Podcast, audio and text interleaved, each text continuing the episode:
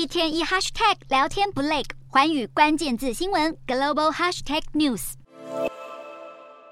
中国今年毕业生人数达一千一百五十八万人，创新高，几乎是台湾人口的一半。然而，以后中国经济放缓，复苏速度不如预期，导致各大企业出现裁员潮，就连腾讯、字节跳动、小红书等互联网巨头都被迫瘦身，也让中国初入社会的新鲜人被迫面临僧多粥少的极端就业环境。青年失业率五月就已突破二十大关，没想到六月毕业季再度达到新高。中国国家统计局预估，八月份开始，青年失业率有望走低，但实际上标高的失业率已导致各地出现招工乱象。从二零二二年开始，中国多地不时传出令中国青年沮丧的低薪数字。去年七月，广东一间电子业工厂招募学生暑期打工，没想到开出的薪资低得吓人，学生抢着排队的工作，时薪大约新台币四十元，甚至没有达到广东政府规定的最低工资九十五元新台币的一半。事实上，低薪问题也已蔓延到临时工市场，因为疫情后找工作的人数增加，